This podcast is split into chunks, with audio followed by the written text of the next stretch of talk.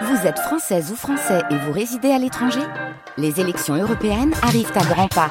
Rendez-vous le dimanche 9 juin pour élire les représentants français au Parlement européen. Ou le samedi 8 juin si vous résidez sur le continent américain ou dans les Caraïbes. Bon vote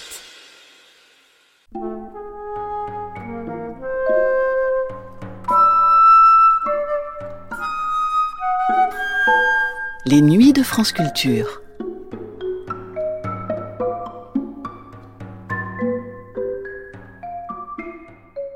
En 1981, quelques semaines après sa mort, les Nuits magnétiques programmaient une série de cinq émissions de témoignages sur Jacques Lacan, recueillis par Laure Adler et Bruno Sourcy. Une série que Alain Weinstein disait avoir été motivée par les multiples réactions écœurantes, c'était le mot qu'il employait, qu'avait suscité sa disparition de cette série, nous allons entendre la première émission dans laquelle était interrogé le psychanalyste Bernard Tiss, l'écrivain François Weiergans et Jacques-Alain Miller, psychanalyste et gendre de Jacques Lacan, dont il était devenu l'exécuteur testamentaire. Nuit magnétique, risque de turbulence, témoignage après la mort de Jacques Lacan, première des cinq émissions, ébauche d'un portrait, diffusé le 5 octobre 1981 sur France Culture.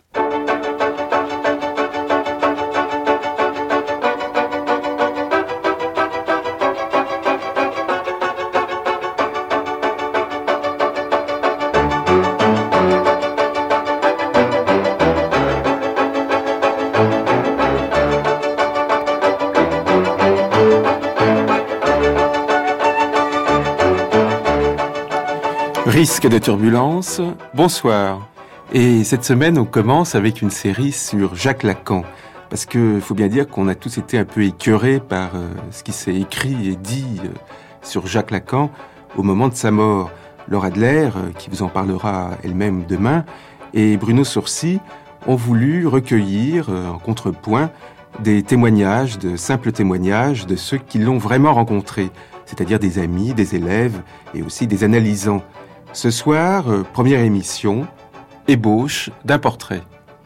Lacan est né le 13 avril 1900 hein, et il est mort le 9 9 1981. Il a fait la preuve par neuf de son style de vie. François Val. Et quand il est mort, qu'est-ce qu'on a entendu à la radio hein? Guernica vient de revenir en Espagne, des centaines de baleines viennent de s'échouer et Lacan vient de mourir.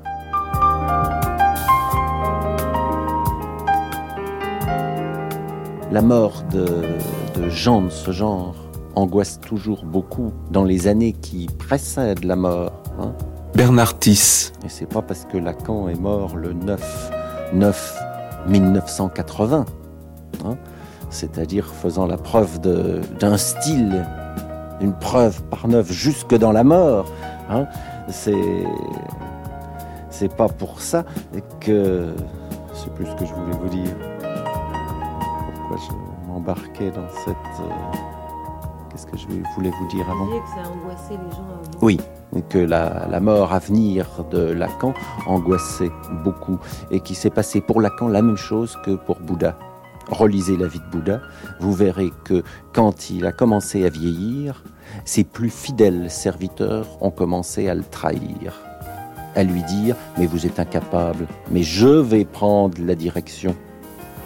Et on a assisté juste au moment de la mort de Bouddha à toute une série de scissions et de séparations qui me font étrangement penser à ce qui s'est passé au moment de la mort de Lacan.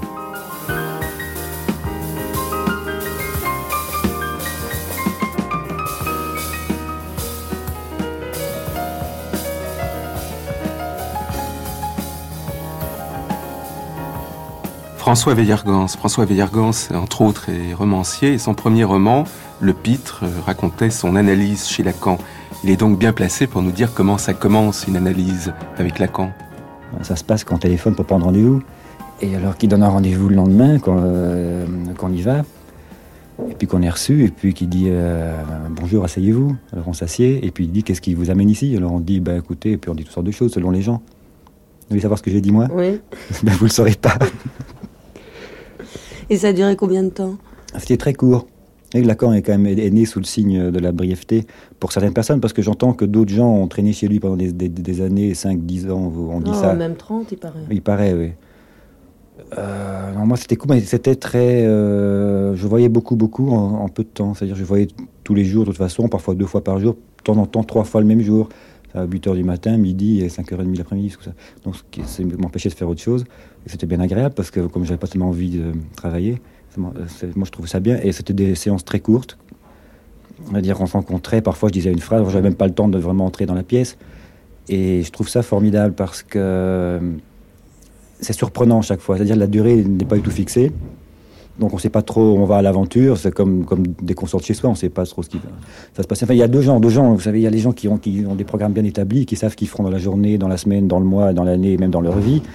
Et puis il y a d'autres gens qui improvisent un peu au petit bonheur, ça, qui improvisent. Et finalement, entre ceux qui n'ont jamais rien prévu et ceux qui ont toujours tout prévu, euh, il arrive rien de différent. Enfin, il arrive pas mieux ni moins bien aux uns ou aux autres. Et Lacan a dû tabler là-dessus puisqu'il s'est rendu compte que quand on voyait un analyste ou un psychologue, même ou n'importe qui de ce genre, euh, 50 minutes, à des dates fixes, tout ça, et, et les, bonnes 50 minutes qui en général durent une heure parce qu'ils veulent que tout ça est... Enfin, ils- je sais pas comment dire, ils veulent gratifier, comme ils, disent, là, le- leurs patients. Il s'est rendu compte que on s'endormait et que c'était des espèces de rencontres de routine où sûrement les gens avaient un grand plaisir, doivent, avoir un grand plaisir à déballer tous leurs petits malheurs, mais qui ne font avancer personne, c'est-à-dire qui, finissent, qui guérissent personne. Alors, ça veut dire s'ils guérissent, c'est qu'ils n'étaient pas malades. Les gens qui guérissent sont pas malades. Et enfin, ils ne croient pas que la guérison soit vraiment en jeu dans la psychanalyse. Et je ne pense pas que Lacan soit jamais occupé de vouloir vraiment guérir des gens. C'est un peu euh, le coup de l'aspirine. On ne sait pas si, euh, l'ayant, on prend une aspirine, on ne sait pas si on l'avait pas prise, ce qui serait passé et tout ça. Je pense qu'il y a le même problème avec l'analyse. C'est qu'y aller pour guérir, c'est faut un peu tordu quand même. Euh, C'est pareil pour le reste, aller voir un otorino aussi, parce que finalement, on n'a peut-être pas besoin de, prendre, euh, de prendre les gouttes dans le nez, peut-être que le rhume guérirait autrement. Enfin, tout ça, enfin, ça c'est complexe. Je sais pas si. Non, là, le seul point qui paraît int- intéressant ici, dans, enfin, le- bon, dans le peu de choses qu'on peut dire à la radio et qui, peut, passer dans une voix qui parle à la radio, c'est la, violence des, rencontres qu'il pouvait y avoir, enfin, que j'ai ressenti comme telle, et euh, qui ressemblait à oui, à quelque chose de, de, de, de- violent. euh, violent pour, moi, c'est un grand éloge parce que il y a un peu que ça qui m'intéresse vraiment et je pense qu'on souffre tous de ne pas l'être assez. Et c'était, si vous voulez, vous avait rendez-vous à 14h avec un monsieur. Et puis il y a toute cette chose, toute cette chose de psychanalyse très forte que je, que je n'arrive pas à expliquer, qui est c'est quand même étonnant qu'on aille voir quelqu'un seulement parce qu'on paye, bon, je sais pas, 200, 300 francs pour le rencontrer, euh, ça change tout. Et parce qu'on a décidé préalablement aussi de lui dire plein de choses qu'on ne finit qu'on ne dit pas. Enfin, ça rend la rencontre quand même plus violente que toutes les autres. Et ça apprend peut-être après, ça apprend à rencontrer d'autres personnes. Et ça me paraît une chose très intéressante. Il me semble que euh, donc j'ai fait cette analyse en 63-64 par là, ça a duré un an et demi. Euh, donc il y a quand même eu 600 séances finalement, ou quelque chose, un paquet de ce genre, puisque je l'ai vu euh, tout le temps. Il- le dimanche, il me faisait venir chez lui dans sa maison de campagne. Alors, je prenais le train. euh, À à Guitrancourt. Et son jardinier venait m'attendre à la gare en voiture. Et puis, euh, j'étais reçu. Et puis, je repars, le jardinier me raccompagnait, prendre l'autre train. Bon, des choses comme ça qui, me- à la fois, sont aberrantes si on les raconte, comme ça, aux yeux des psychanalystes euh, euh, purs et durs, qui sont des gens que je, que je, ne, que je ne connais pas. Mais moi, je trouvais ça, d'abord, ça me faisait prendre l'air le dimanche. C'était même pas, pas si bête de sa part lui. Sinon, je serais toujours resté en ville. Donc, il m'aérait un peu. Ce qui était donc un souci thérapeutique évident. Et en plus, euh, ces rencontres étaient, étaient dures et violentes parce qu'on savait, parce que finalement, voilà pourquoi. Parce qu'on n'avait pas le temps, on avait le temps de rien dire. Donc, en disant rien, on disait quand même plein de choses, et donc on, on posait des questions sur ce qu'on disait. Et, même il arrivait parfois que je prépare, bon, je me réveillais le matin, j'avais fait un rêve important, je me disais, tiens, merde, voilà encore un rêve qui va me coûter 1000 francs, parce que je vais devoir le dire en trois fois, il est si long, etc. Alors, euh, j'arrivais chez lui, et tout à coup, tout à trac, et bon, il- là, je suis reçu n'importe. Et du coup, je lui dis, euh, je lui dis, tiens, j'ai- vu un marronnier en fleurs. Euh, ah, c'est ça, en fleurs, hein, hein, mon cher. hein, au revoir, à demain. Bon, ça arrêtait là. Et alors, ces choses-là, tout à coup, il disait ça parce que, bon, là, j'invente l'exemple, parce que le mot fleur peut vous ramener, ne fût-ce qu'à l'ombre des jeunes filles en fleurs de Proust, peut vous ramener à des problèmes euh, plein de. Enfin, il le savait, c'est-à-dire qu'il disait pas ça au pif, mais il disait par rapport aux rencontres précédentes Et il y avait à un moment donné, j'avais plein de problèmes dans cette analyse avec des téléphones, parce que bon, d'abord, je passe beaucoup de temps au téléphone, mais c'est pas ça. C'était bon des téléphones quand j'étais petit, mes parents téléphonaient, je pas, bon tout un truc. Et puis vous savez que le, téléphone, c'est une chose, on peut couper le fil et tout, ça peut, on raccroche, on décroche, euh, on paye pas, on paye, bon la note et tout ça. Bon. Alors je me débattais avec ces histoires de téléphone qui semblaient devoir donner accès à quelque chose d'autre que le téléphone, bien sûr.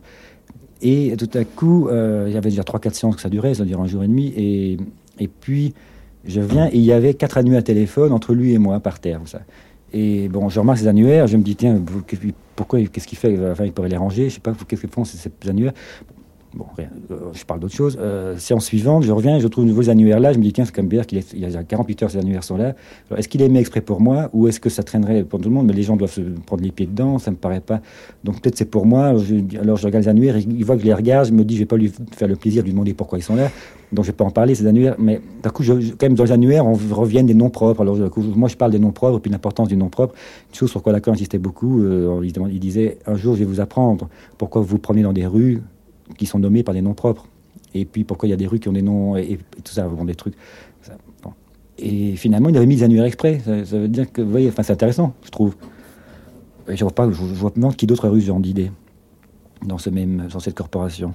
Alors évidemment, euh, d'autres préfèrent vous garder une heure euh, bien au chaud. Et, lui, je dis ça parce qu'ils entendent dire partout, je suis pas très au courant, mais quand même j'entends dire que les gens aiment pas ça, que ça a été beaucoup reproché, ça a été même une des raisons pour lesquelles on l'a viré d'une école plus officielle, je sais plus, que- dont s'occupait un académicien, je sais plus qui. Mais moi, bon, alors je vais totalement dire que moi je trouve ça très bien. En plus, il fait des séances très longues. Je me souviens d'être resté chez lui euh, parfois très très longtemps, euh, une heure et quart, une heure et demie d'affilée. euh, pas très souvent, mais enfin, quelques c'est arrivé aussi. Donc euh, c'est c'est comme n'importe quelle rencontre. Le, le temps. Bon, qu'est-ce qu'on peut dire encore Enfin, Mais par exemple, quand vous le voyez euh, trois fois par jour, le matin, à midi et puis le soir, c'était euh, préétabli d'avance ou ça dépendait de- justement de la violence de la Ah non, rencontre oui, oui, c'était pas du tout préétabli. Il me dit, non, c'était chaque fois, chaque rendez-vous était donné à la fin du rendez-vous précédent. Il n'y avait rien, il n'y avait aucune règle. Je pouvais aussi bien penser en le quittant euh, un lundi à 9h du matin qu'il allait, pas me, qu'il allait me dire, venez dans deux mois, ou venez dans trois semaines, ou euh, les rares fois où il l'a fait, c'est parce qu'il partait en vacances, ou bien une fois moi. Alors c'est des trucs qu'une fois je lui dis, oh, moi je veux, il faut que je parte en vacances. euh, j'ai une occasion, des amis, en voiture, blabla. Il me dit, écoutez, c'est vraiment idiot, vous ne partez pas maintenant euh, parce qu'on est en train de toucher à quelque chose d'essentiel et vous ne voudriez pas partir maintenant. Et je lui dis, écoutez, je pars. Bon. Et donc, et je pars, et je partais pour Venise. C'était à Pâques. Et là-dessus, donc, je suis à Venise, et à Pâques 64 ou 63, hein, je tombe, place Samar, sur Lacan, qui était là. Bon, je savais pas, dit où j'allais, mais lui non plus. Et quand même, on se rend compte, là, je trouvais, ben, ça c'était le côté un peu surréaliste, comme ça, euh, qu'il y avait chez lui, qui est quand même pas. Enfin, j'invente rien, là, c'est comme ça que les choses se passent. Mais ça arrive aussi avec n'importe qui. Ça arrive souvent, ça, finalement. On croit que c'est extraordinaire. Et ce n'est pas extraordinaire du tout. Et c'est ça qui m'intéresse aussi chez lui, enfin, dans la psychanalyse telle que lui la, la euh, c'est l'ordinaire des choses. C'est-à-dire qu'il n'y y avait rien d'extraordinaire finalement.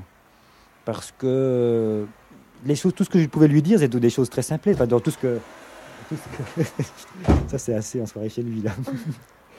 Un aspirateur qui rentre dans la pièce. Ça lui aurait bien plu. Oh là là Oh, ça va mal. Ce sont mes chaussures. J'avais dit au vendeur, j'avais dit, elles me vont pas. Et il me dit, de l'extérieur, elles font bien. Et dit, oui, mais à l'intérieur, elles font mal. Il me dit, de l'extérieur, ça se voit pas. Mais dit, alors, vous voulez qu'à me les retourner dit, si je vous les retourne, ça se verra. Et ben, j'ai dit, je veux pas que ça se voit, je les garde comme ça. Et puis après, en partant, il me dit, si ça va pas, vous n'aurez qu'à me les retourner. Ça n'a pas de sens.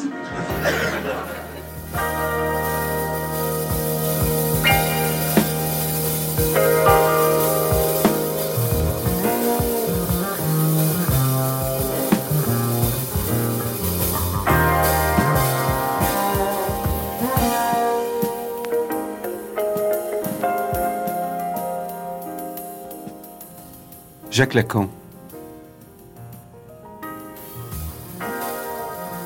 Bon ben, disons quelque chose de plus. L'analyse n'est pas une science.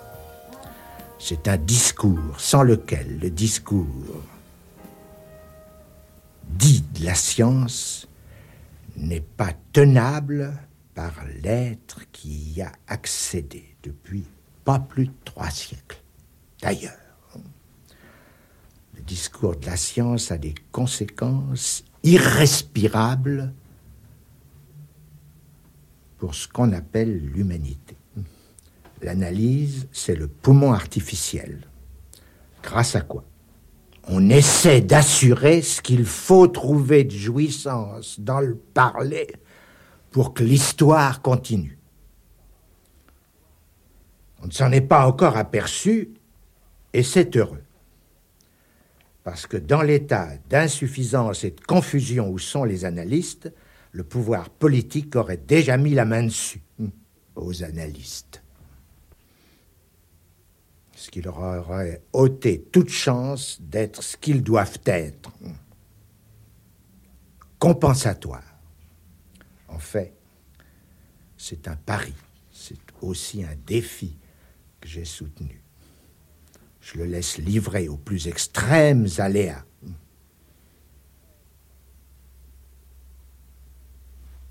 Mais dans tout ce que j'ai pu dire, quelques formules heureuses peut-être surnageront. Tout est livré dans l'être humain à la fortune.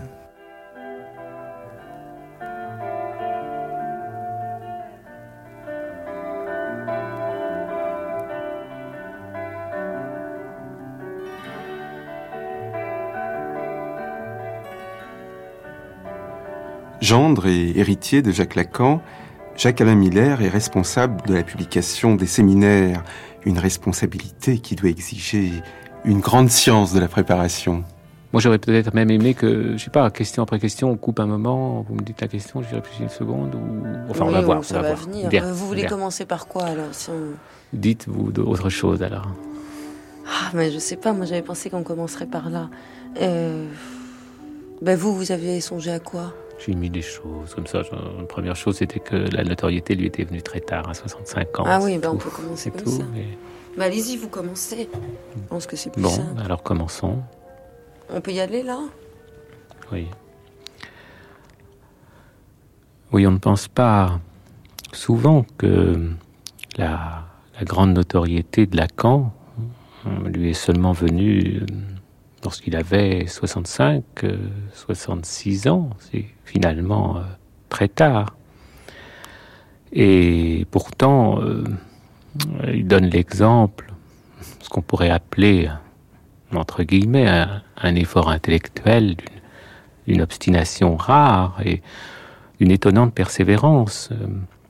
je dirais que peut-être ce qui frappe le plus, c'est cette continuité de cette pensée, hmm.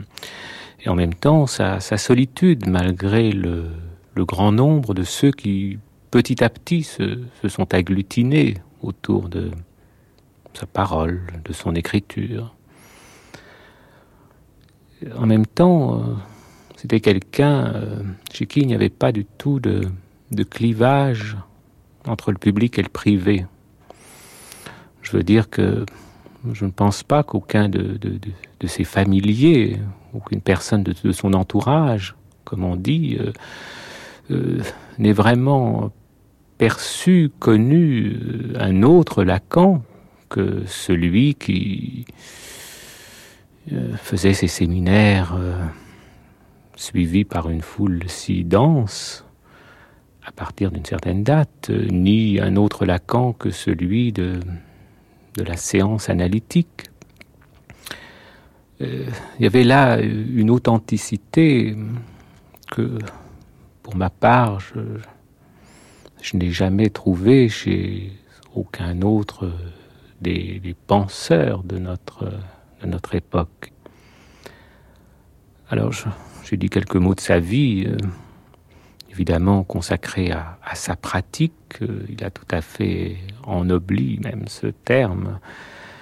Et en même temps, euh, je dirais pas à sa théorie, mais à son tracas théorique, puisque ça n'est pas, ça n'était pas quelque chose qui, un souci qu'il prenait euh, pour quelque obligation professionnelle que ce soit. C'était vraiment, ce tracas théorique, c'était le, l'accompagnait euh, toujours, je veux dire, sans, sans, cesse. Euh, je ne l'ai pas vu à cet égard euh, dans un état qu'on appellerait de, repos à proprement parler. tout le temps où, depuis 74, il, s'était centré sur la théorie des nœuds, sur les nœuds qui, sont un domaine marginal, mal exploré euh, mal difficilement formalisable. Euh, les mathématiques, euh, il, s'y adonnait, je veux dire l'exercice de, les dessiner, de les modifier, s'y adonnait sans, sans relâche, enfin avec un tracas, mais une insatisfaction aussi il y avait donc là comme, comme l'idée d'un d'un mouvement perpétuel euh, et euh, qui, qui, qui, représentait assez bien ce que Freud évoque là de, de, de, de, de l'éternité du désir inconscient. De, ce, ce désir n'a pas de principe d'arrêt. Et je crois que tel qu'il s'était situé, Lacan, dans ce sillage, euh, son enseignement non plus n'a pas de principe interne d'arrêt. Je ne sais pas si on a l'idée de, l'autonomie de pensée, de, si je puis dire, de, Lacan. Euh, bien sûr, le, le principe euh, kantien, pensé par soi-même, euh, n'est pas un principe lacanien. On ne pense pas, selon lui, on ne pense pas par soi-même. Se met, on peut se mettre dans, dans le fil, dans le sillage de, de l'inconscient. Mais euh, il le faisait, il faut dire, avec une telle constance, euh, une telle, telle fermeté, que, euh, enfin, rien, on peut dire, ne, ne l'a fait dévier de ce fil qui lui était propre. D'ailleurs, il en avait, il en avait lui-même le sentiment, puisqu'il disait que, après tout, il s'émerveillait peut-être d'avoir été ainsi comme guidé par une par une rampe, enfin d'avoir été d'avoir été bien orienté, de ne pas avoir perdu précisément ce, fil, ce fil continu. Et je, crois qu'on on aura à, méditer sur cette trajectoire. Enfin, c'est une histoire intellectuelle euh, sans doute euh, sans précédent.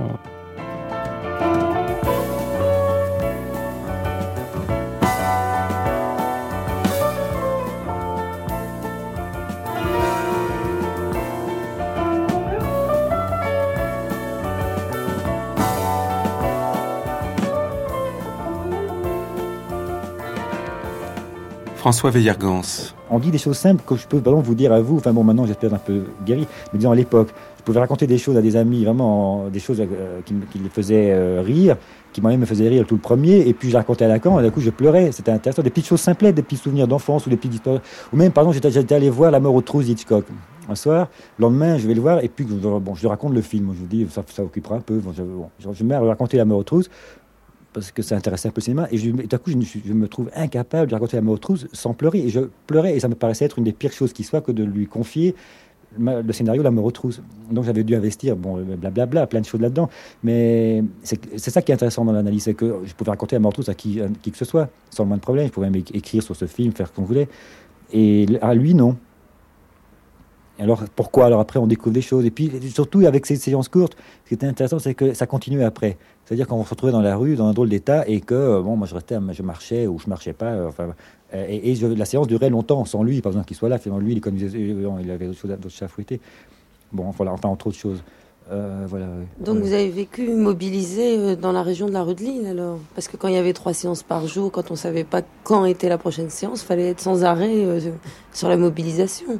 Non mais j'habitais à côté, alors ça, ça arrangeait bien les choses. À cause de lui ou c'était non, un hasard non, non, un hasard, un hasard. C'est à cause de Guillaume Apollinaire, j'ai exagéré parce que je connaissais depuis que j'étais petit hein, le poème de Guillaume Apollinaire, lundi rue Christine. Et alors quand j'ai eu à choisir un appartement euh, tout seul, je me suis dit, je voudrais habiter rue Christine à cause de ça.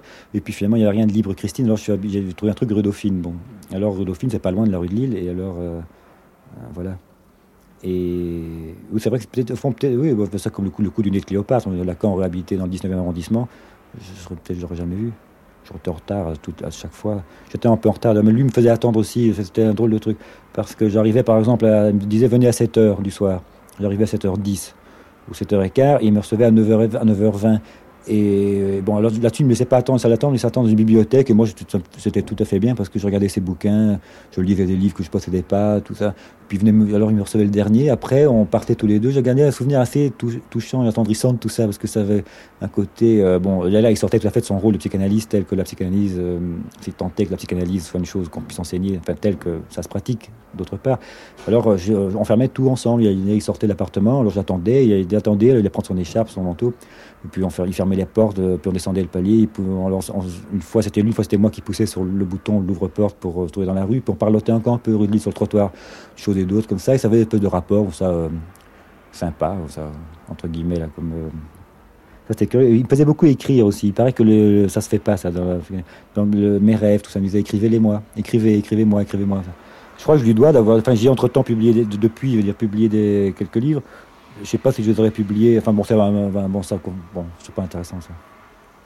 Mais j'imagine qu'il devait y avoir pas mal de gens qui attendaient, puisque si les séances changeaient tout le temps. Euh. Oui, il y avait du monde, oui, mais enfin, moins, moins qu'au buffet de la gare de l'Est. il y avait des gens qui, qui d'ailleurs avaient l'impression que beaucoup étaient un peu gênés d'être vus. Moi, je trouvais ça rigolo.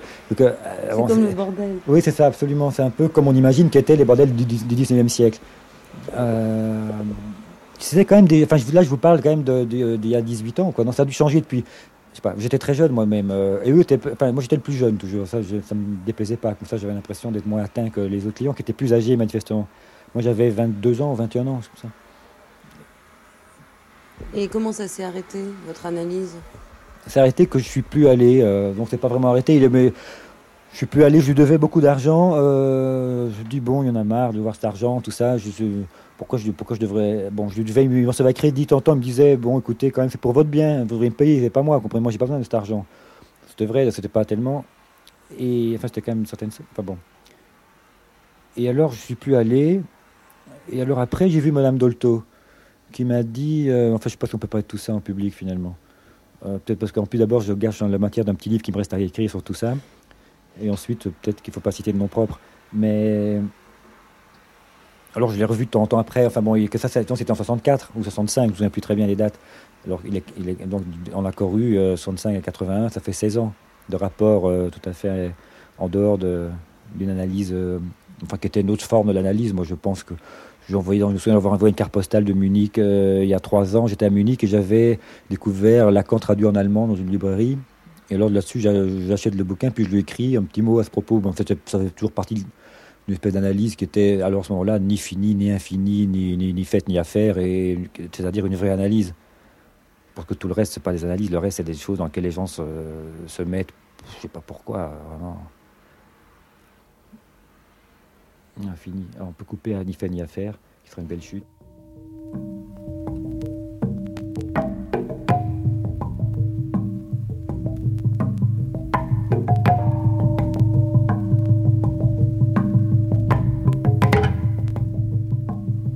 Jacques-Alain Miller. Je pourrais dire encore, je crois que l'essentiel, c'est aussi bien voir que c'était un, grand rationaliste, contrairement à, la façon dont on le présente, et que euh, il y avait, je dirais, d'autant plus de mérite que ça n'est pas immédiatement dans, l'élément de, la rationalité qu'il avait à se déplacer, mais, dans le, particulier euh, d'une expérience. Euh, euh, très difficilement euh, généralisable et très difficilement transmissible, et euh, que son exigence de, rendre raison peut dire qu'elle elle le mettait effectivement, c'est elle qui le mettait au travail, et que alors est-ce que je peux dire que l'expérience débordait continuellement? Sa raison. Je ne crois pas. Je, crois qu'il a, il a essayé de donner sa place. C'est une place euh, mathématisable à, l'impossible à dire, qui était pour lui le, critère même de la pratique analytique. Ce qui fait que je ne crois pas qu'on puisse parler de progrès de sa pensée. En tout cas, lui-même euh, aurait ricané de ce mot de progrès. On peut peut-être parler de la continuité? Je crois qu'il souvent, il évoque plutôt le serrage, essayer de, serrer de plus près, au fond, toujours la même chose. il a dit d'ailleurs que ce qui aurait été son, sa phrase la plus familière, c'était le ce n'est pas tout à fait ça. Ce n'est pas tout à fait ça encore. Et euh, il y a dans tout son enseignement euh, donc cette exigence rationaliste. Ce serait à qualifier, bien sûr, ce rationalisme euh, lui-même est, refondu dans son exigence, mais une exigence rationaliste et une exigence de précision, une précision vraiment très délicate, en fait, qu'on, peut-être on ne percevait pas toujours dans, l'énonciation faite devant un grand auditoire, qui, suppose parfois, euh, je dirais, euh, des vociférations, mais en fait euh, une précision vraiment délicate et parfois, parfois exquise pour, pour attraper aussi les choses par le bon bout de la raison, comme disait Rouletabille. Et, c'est pourquoi euh, parfois une indication de Lacan sur une question analytique, euh, un paragraphe, voire une phrase, euh, reste précieux pour ceux qui savent les, les, percevoir, les, souligner. alors pour moi, ce, n'était pas du tout un, chaman, ce n'était pas du tout un sorcier. c'est la thèse de, Catherine Clément qui a écrit un joli livre sur euh, le docteur Lacan, et en tout cas un livre que, lui-même euh, avait trouvé tout à fait amusant, qui est le livre d'une ancienne fan en quelque sorte, mais euh, suis forcé de ne pas être d'accord avec elle. Je ne vois pas du tout un sorcier qui, qui aurait eu de la complaisance pour la face de, suggestion ou de prestige que comporte la relation peut comporter la relation analytique. Euh, au contraire, euh, euh, je l'ai dit, une exigence profondément rationnelle.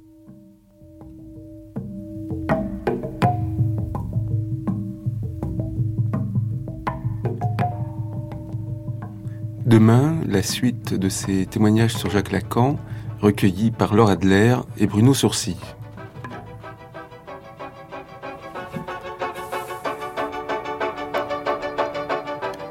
Risque de turbulence. À demain. Bonsoir.